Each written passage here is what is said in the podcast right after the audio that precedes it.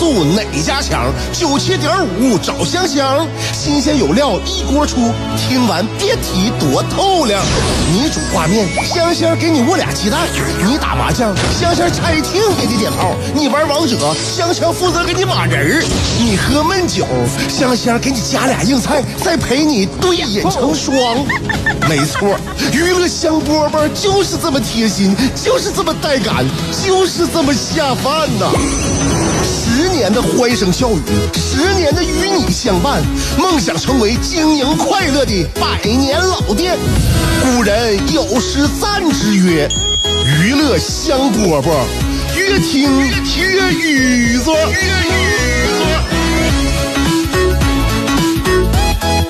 娱乐香饽饽节目开始了，我是香香，辽宁交通广播 FM 九十七点五，下午两点钟，我们的节目在这儿恭候你。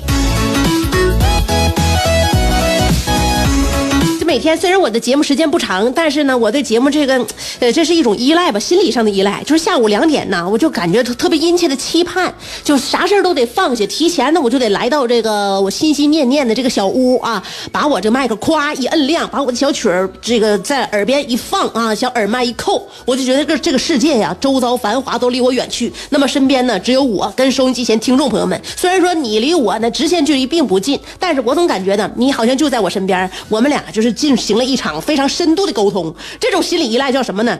我想起来这个我养的宠物，哎，呃，我呢，我老头啊，就我们全家，包括我儿子，特别喜欢小狗。我们以以前有句中国人有句俗话叫“狗仗人势”，你听没听过这句话？就是说，他不是说这个“狗仗人势”是一句骂人的话，现在我们理解成为骂人的话了。但是其实呢，我有的时候因为身边你家里边有狗的话，你就会感觉到狗这个小小动物啊，他在情感上啊跟人是相通的。啊，他非常懂人，非常明白人啊！你看我走之前，那他就是在门口，那每一天就每一天一成不变的，就对我就这么就就这么忠诚，每天呢都能目送我，那小眼神你就看他，你就必须得跟他打招呼，走了啊，走了啊，宝啊，等那个等阿姨下班回家啊。现在呢，我原来吧，原来我跟我家狗的那个互相的称呼吧也非常亲近，但有了儿子之后呢，我就变成我家狗的阿姨了。啊，因为我怕呢，就是来回来去的嘛，就给他俩整混，所以我就变成他阿姨了。你等阿姨下班来，咱我再跟你玩啊，就那小就小模样，嗯，就是说这个小狗，我就是每每次我今天出门之前呢，我还我还挺留恋它的啊，那小眼神，它就特别期盼你，就说什么呢？它这狗非常懂人类的情感，它能感应出来你这个人你厉害，你还是不厉害，你在社会上你混的好还是不好。真的，你别以为你你啥玩意儿他不知道，他能感觉到。你就包括你出出门在外，他能感觉到你整个人的社会地位。嗯，而且呢，他会呢做出相应的反应。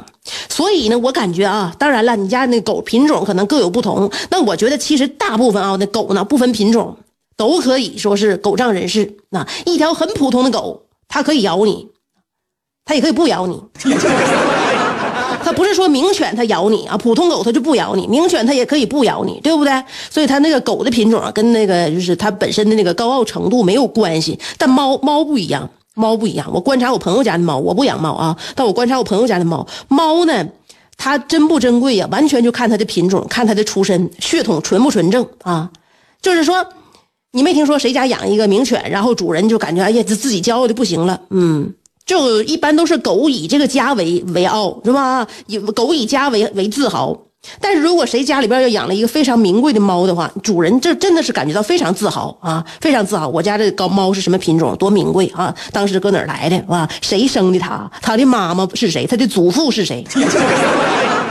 就感觉呢，就是因为自己养的这个猫呢，哎，主人也跟着猫这个沾了光，自己也名贵了起来。所所以猫呢，猫对人它不不太在乎，猫科动物不都这样吗？啊，它的猫猫科动物就感觉自我感觉高人一等，但是狗可不是呢，狗是什么感觉呢？狗必须得依附人，嗯，必必须依附人才能拥有正常的情感生活，所以狗对于人的依赖，就依赖程度更强。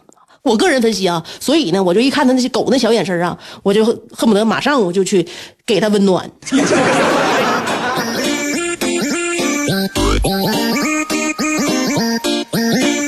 所以我就从这个养的宠物来看呢，我我就观察我家啊，我儿子就特别像一条小狗。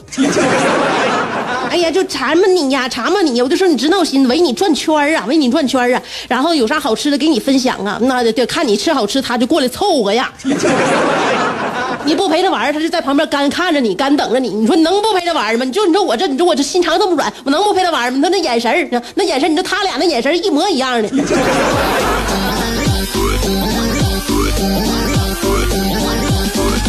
我儿子最近一段时间呢，他认为自己的品种是一只霸王龙。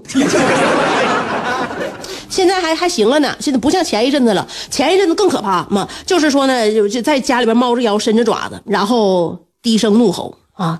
我喂他吃饭的时候，他基本上也都是全班全全全然就这副德行。有的时候呢，我还得扮演一个饲养员，把这个比如说那饼啊啊，把那个鸡蛋呢举高啊在手上，然后他晃晃悠悠过来，一口把这饼叼走。我一看这个。这个能不能继续发展呢？这可有点可怕。后来呢，在楼下我就跟邻居唠嗑的时候呢，啊，邻居就说了，他家孩子之前也是这样啊，也是这样。他呢，他家孩子给自己还曾经起过名叫强龙，因为他家孩子叫强啊，大大大家伙都管他叫强啊强。呃，他奶就管他叫强，他奶总带他，他给自己起名叫强龙啊。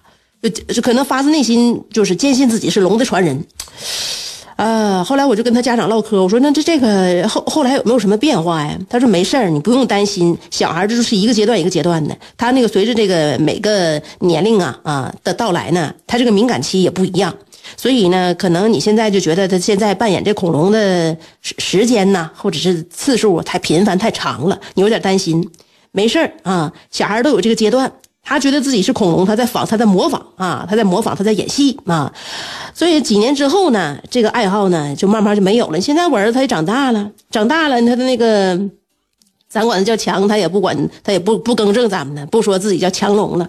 我说那得那得多大时候才能才能那啥，像你儿子似的扳过来呀？他说我儿子也就六岁左右吧，他儿子比我不比我儿子大能有四岁呢，他儿子现在已经八岁多了。啊，我儿子好像四呃那个也是像你儿子四岁多的时候开始就喜欢恐龙啊，模仿恐龙，然后把自己当成一只恐龙，也就两年吧，不到六岁，不到六岁也就也就把名字改回来了，他也也就忘了这个事儿了。没事你不用担心。后来我回家跟我老公说，说这个，呃，我那邻居说了，说咱不用太放放在心上，不用对这事儿很敏感啊。他儿子也原来也是给自己叫那个强龙啊，强龙后来这不就给那个让他他他家人不都这么叫吗？后来到六岁的时候，他也自己也不放心上了，也不把这事儿那个那什么了啊，强调了。我老公我老公说不行啊，你听没听过一个那个唱摇滚的叫梁龙，四十多年了还没把名改过来呢。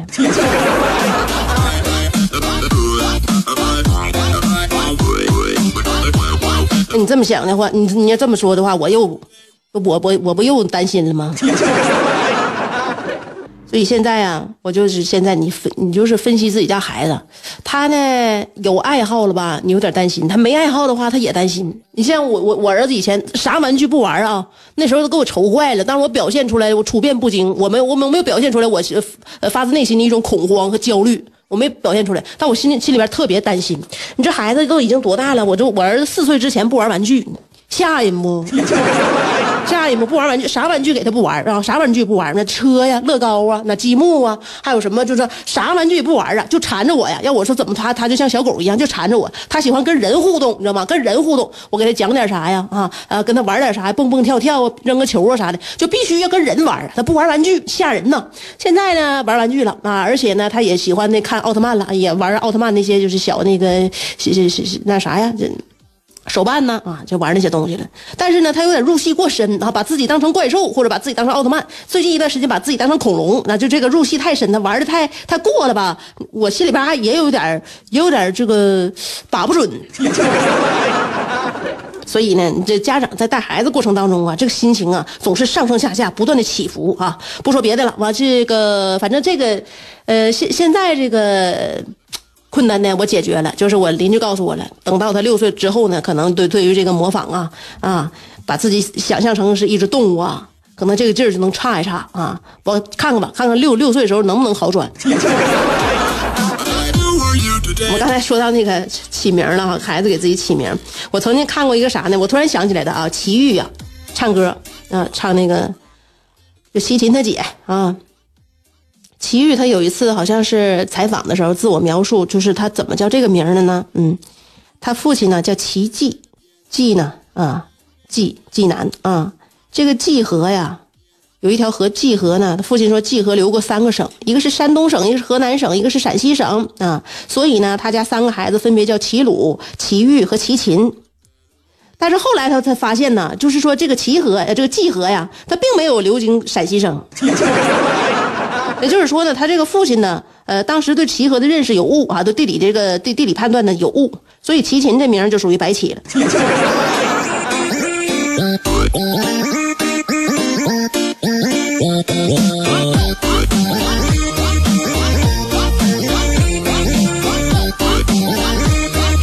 哎，你看我怎么想到哪说到哪呢？一开始说的是宠物，后来说我儿子，他俩能联系上的，那然后我儿子怎么能跟齐豫和齐秦联系上呢？所以这段时间呢，我就发现啊，每个人的情绪呀，他是很难控制，就是尤其是啊，你收音机前，你就是很多听众朋友，尤其是男的，男的，如果你发现你女朋友啊，或者是你媳妇儿，最近一段时间情绪呢比较稳定，基本上每天都在崩溃啊。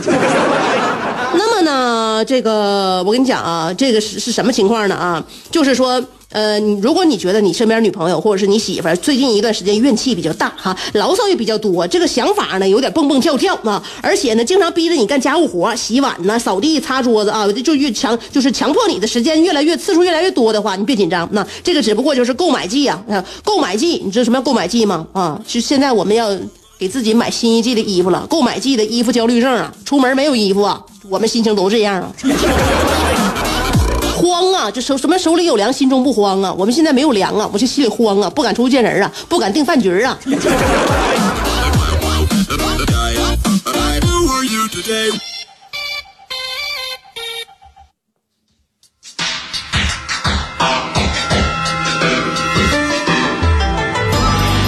愿你山冬暖，愿你春不寒，愿你天黑有灯，愿你下雨有伞。愿你洗澡有浴霸，愿你喝酒有鸡架，愿你嫁给爱情，愿你与良人相敬如宾，愿你所有快乐无需假装，愿你尽情尽兴，娱乐香饽饽，问你粥可温，陪你立黄昏，欢迎继续收听。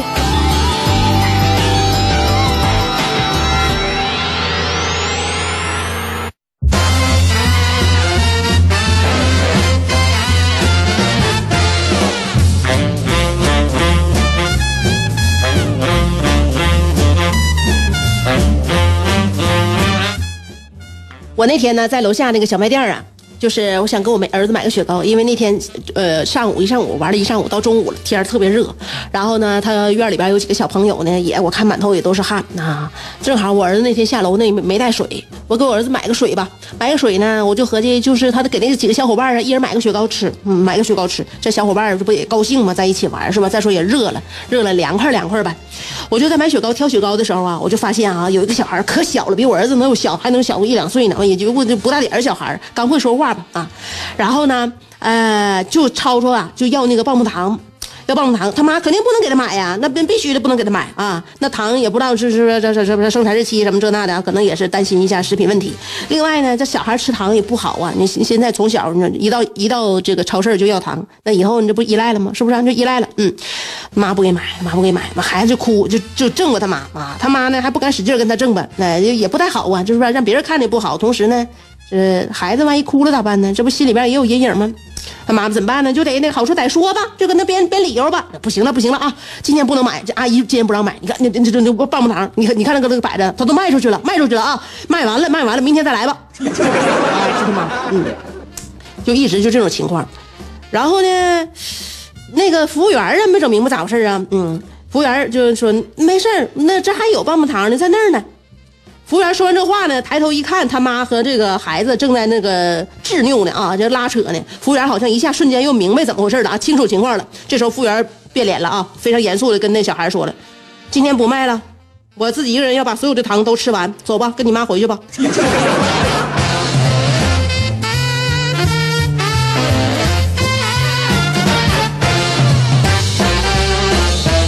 所以你看着没？现在就是就说的一个孩子呀，你现在你得多少人糊弄他啊，我们还得不停的扩大我们的自己的队伍。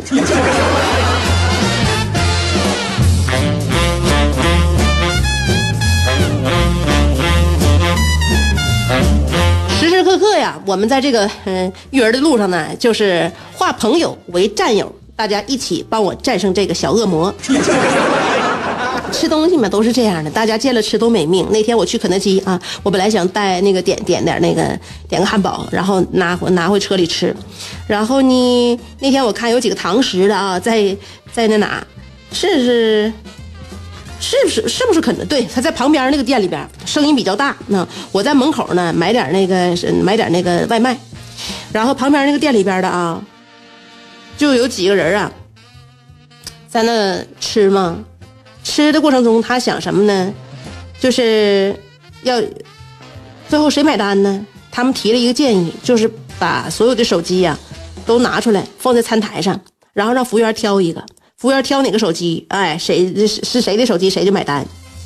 后来有一个朋友觉得这画面挺有意思、挺壮观的啊，就是说，那我给大家拍个视频吧。其他朋友异口同声说：“你把手机给我放过来。”很严肃的问题啊，很严肃。你最后最后就是定谁买单，就是这个事儿呢。你把手机拿走是给我们拍视频，什么意思？我们差这一个视频吗？